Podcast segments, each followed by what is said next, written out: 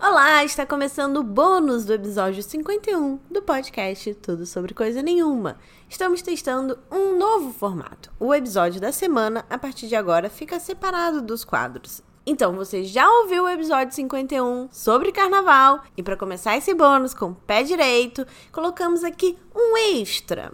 Vamos contar nossas histórias pessoais de carnaval e aí vem os quadros Tem na Netflix e Exaltando as Manas. Eu sou Larissa Rinaldi e do outro lado da bancada virtual, Mila Coutelo. Sobre coisa nenhuma.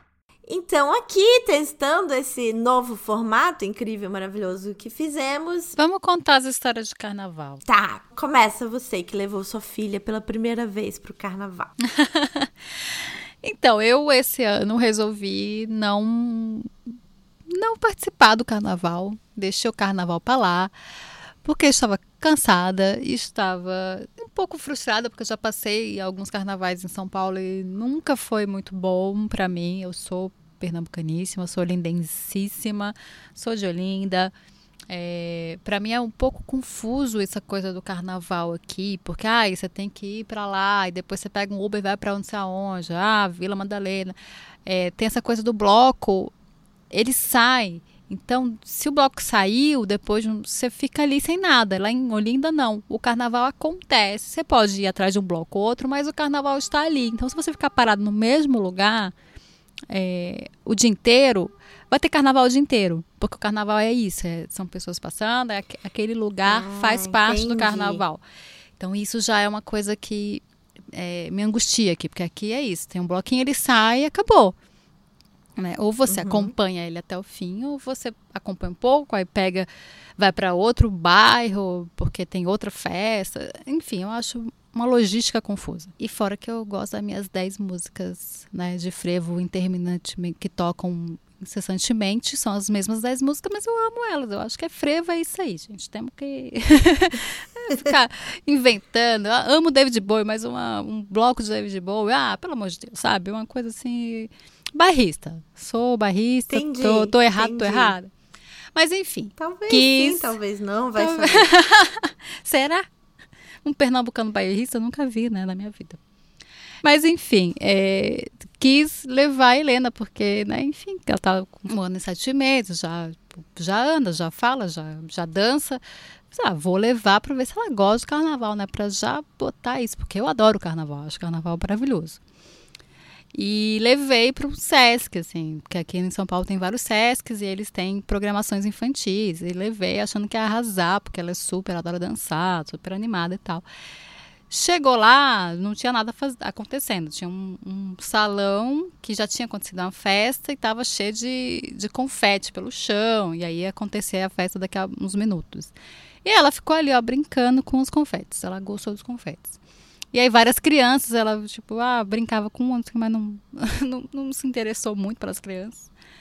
E de repente estou comendo. É, ela queria ficar ali com os confetes. Ela queria ficar jogando os confetes. Tá. E aí chegou a bandinha do bloco já já com a, tocando a abertura do Castelo Ratimbum, eu achando o máximo, em, em coisa de, de marchinha, eu achando o máximo. Sei que ela olhou para aquilo e ficou assim, Nada. O que, está acontecendo?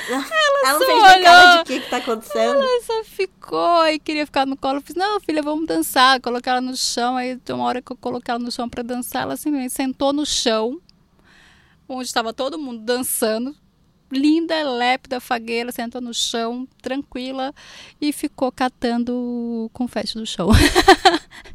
e foi isso, assim, catando o confete do chão, limpando o chão. Aí eu pensei comigo, fiz não, né? Não, não gostou. Vamos brincar em outra, vamos brincar em outro lugar para não atrapalhar as pessoas aqui, porque ela, né, alguém podia tropeçar nela e tal. E ela muito Ai, muito irritada com o cara que estava atrás, com a filha, jogando confete na cabeça dela. Ela começou a ficar muito irritada, ela ficava passando a mão na cabeça e tal. Bem irritada com aquilo.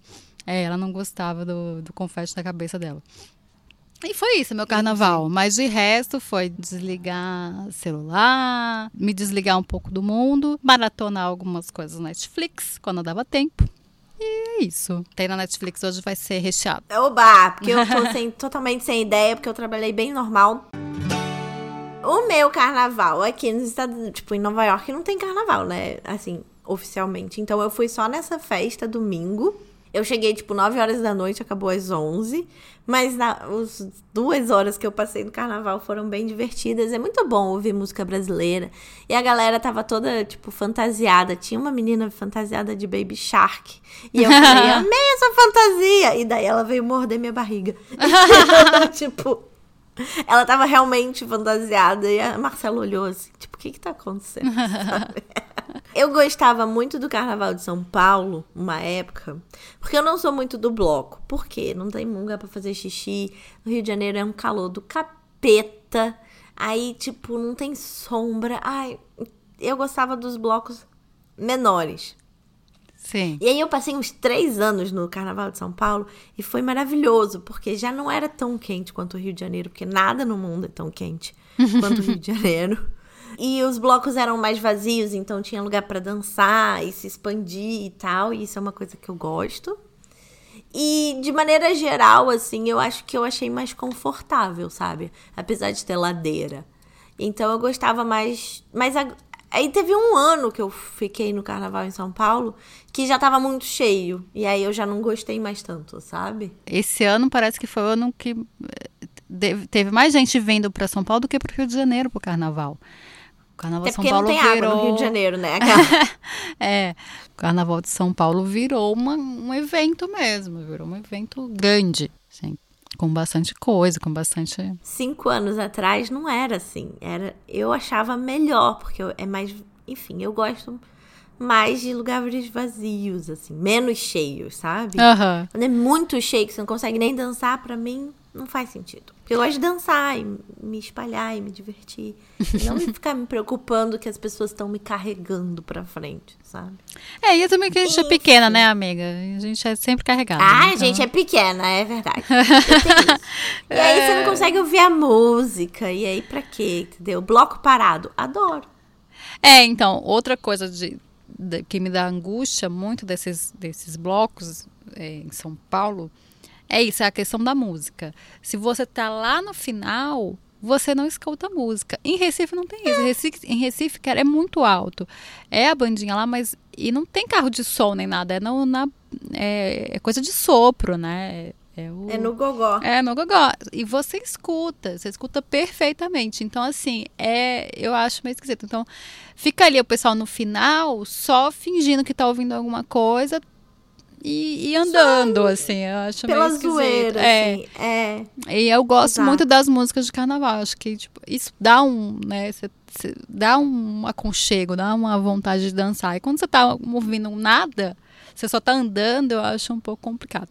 Mas tá melhorando, tá indo, e cada um tem um o que gosta, né? Tem hum, gente que gosta sim. disso. É, é, eu acho que é uma questão de costume mesmo. Então, é isso.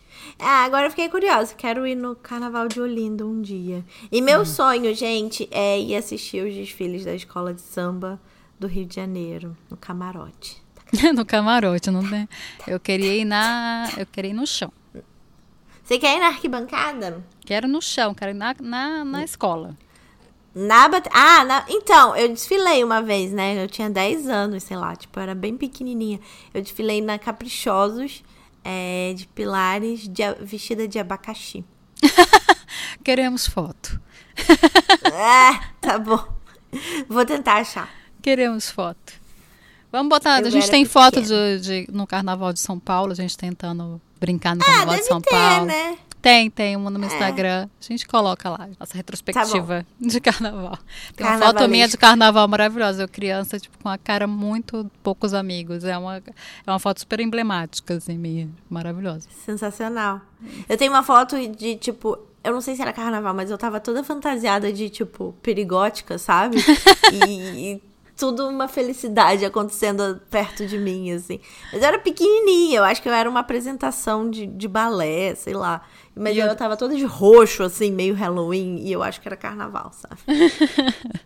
Muito bom. Mas vamos para os nossos quadros. Tem na Netflix?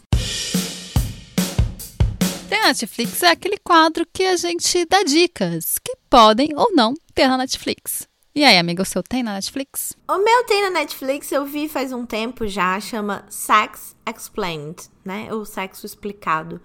São alguns episódios falando sobre quase tudo de sexo.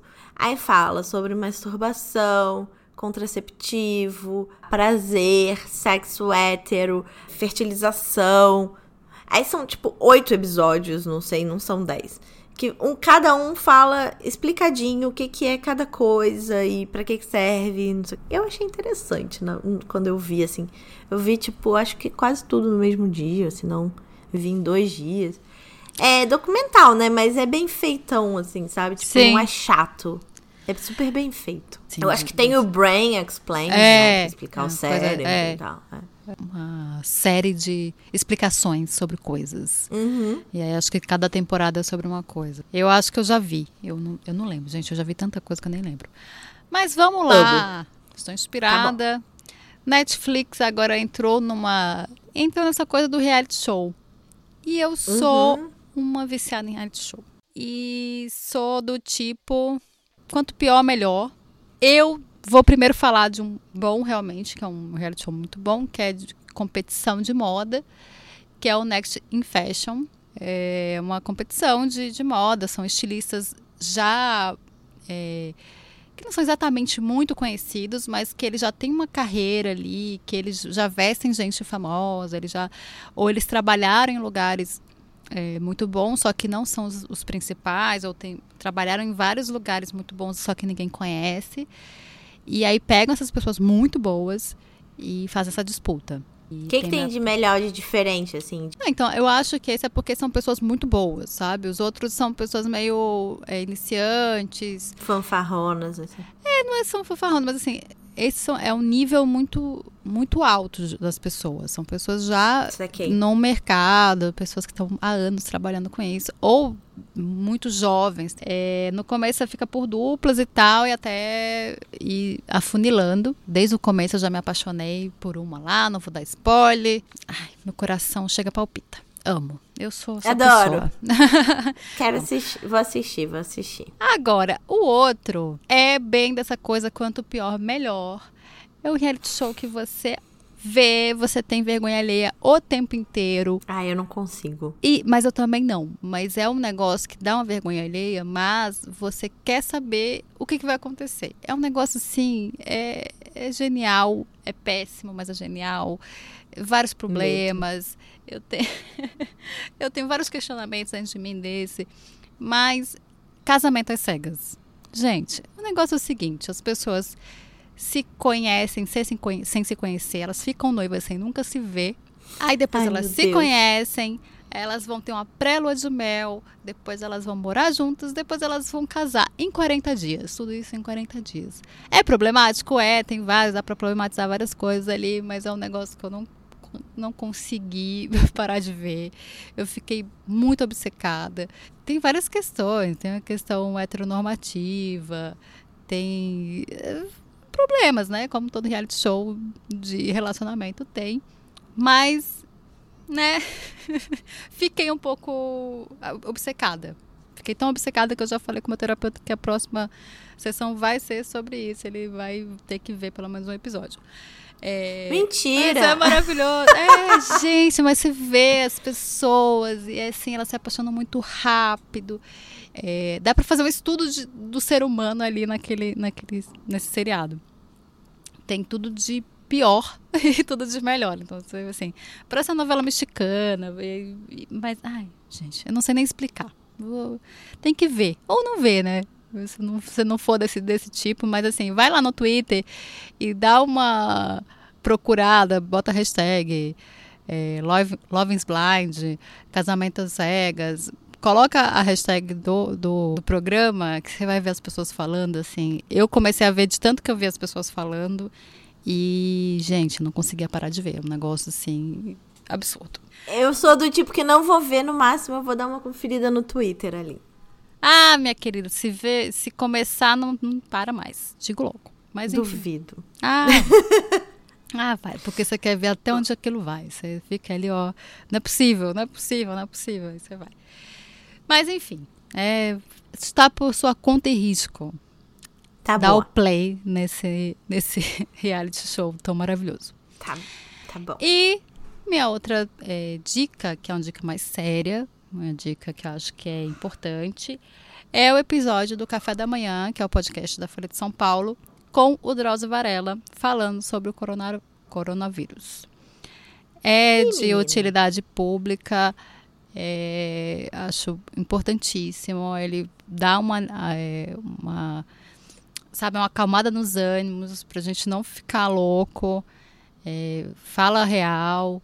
Então, acho bem importante, até para passar para a família também, que fica passando uns vídeos muito loucos por aí pra gente. Então, né, vamos se informar de verdade sobre o que que é, como evitar. E spoiler, coronavírus é nada mais do que uma gripe, né? Então, é isso. Uhum. A gente tem aqui Já H1N1, a gente tem dengue, que são bem piores do que o coronavírus. Então, só morre de coronavírus quem já morreria de uma gripe comum. É isso, bem basicamente. Então, não vamos nos desesperar. Informação é importante. Interessante. Vou ouvir, não, não ouvi ainda. Vou ouvir. Exaltando as manas? Exaltando as Manas é o nosso quadro que a gente exalta uma mulher maravilhosa, que pode ser a Beyoncé, pode ser uma mulher famosa, pode ser sua vizinha, sua tia. Começa. Eu vou exaltar a Bruna Marquezine de novo, porque ela só tá dando tiro certo, essa menina maravilhosa, empoderadíssima, que fo- foram comentar que ela tava magra demais numa foto, e aí ela respondeu que não tinha ninguém preocupada com a saúde dela, não tinha ninguém preocupada com a saúde de ninguém, que só queriam encher a porra do saco. Não, não foi exatamente assim. Mas foi esse o recado que ela quis dar. E, e que o, o importante era ela com o corpo dela e não o que cada um achava sobre o corpo dela. É isso, Brasil. Concordo, entendeu? Sei lá, eu não sei, eu não sigo a Bruna Marquezine, mas eu vi uma manchete por aí. Mas eu acho que agora eu preciso começar a seguir, né? Porque ela tá dando muito tiro certo, sei lá. É, as pessoas têm mania de falar, né, do corpo alheio. Aí, ah, eu estou preocupada Tem. com a sua saúde. Ah, não tá preocupada com a Meu minha saúde, cu. né? Me, Me poupa, me respeita. É. É isso, muito bem. Eu vou exaltar Esther Sabino e Jaqueline Góes de Jesus, que são as pesquisadoras que tiveram um papel fundamental no sequenciamento do novo coronavírus aqui no Brasil. Que assim que ele foi, é, deu positivo no primeiro paciente aqui em, em São Paulo, em 48 horas eles conseguiram faz, sequenciar é, o vírus Ai, e isso vi, é importantíssimo para para futuras vacinas, para entender melhor como funciona e tal. Uhum. E foi um tempo bem bem rápido, foi super rápido. Então essas duas mulheres tiveram um papel super fundamental nesse nesse sequenciamento, nessa, nessas pesquisas. Então estamos aí, maravilhosas. Eu li que depois, tipo, eu li que antes de chegar no Brasil, é, as pessoas, os países levavam, tipo, em média 15 dias pra sequenciar e elas levaram 48 horas. Sim. Chupa. Chupa. É porque aí as pessoas falam, ah, mas já foi sequenciado não sei aonde. Não, gente, em cada lugar é diferente.